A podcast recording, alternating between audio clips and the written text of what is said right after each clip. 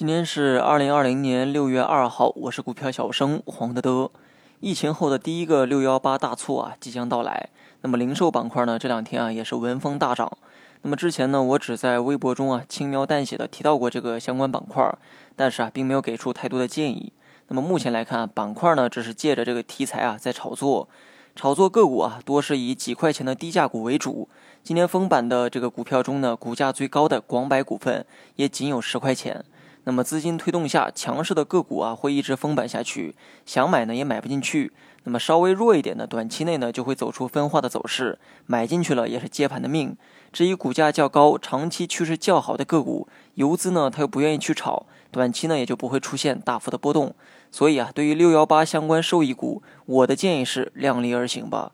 前两天如果没有吃到利润，估计现在再进去啊，即便是有利润，也轮不到你了。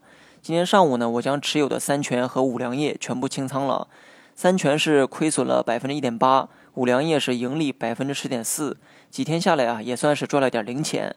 具体的操盘思路呢，我都在微博里面啊分享过，这里啊不再赘述。但需要强调的一点，我清仓呢不代表市场不好啊，而是计划性的止盈而已。目前的市场行情啊，还是值得参与的。大盘今天主要以小幅震荡整理为主，这也是暴涨后常有的走势。从涨跌比来看呢，上涨两千三百多家，下跌是一千三百多家，整体表现差强人意。这两天大盘的成交量啊比较可观，这些量能呢都将是日后抵御下跌时的筹码。还是昨天那句话哈，对于大盘整体走势呢，可以多一点信心。大盘第三次来到两千九百点后，仍需要纠结一段时间。如昨天所说。最近三天的节奏啊，我个人是预期冲高回落，这个动作啊可能就是为了回踩一遍两千九，目的呢还是同上一次一样，市场啊需要试探一下两千九附近的承接力如何。这个时候市场即便是有回调呢也没有关系，只要不是利空引起的踩踏就不必担心。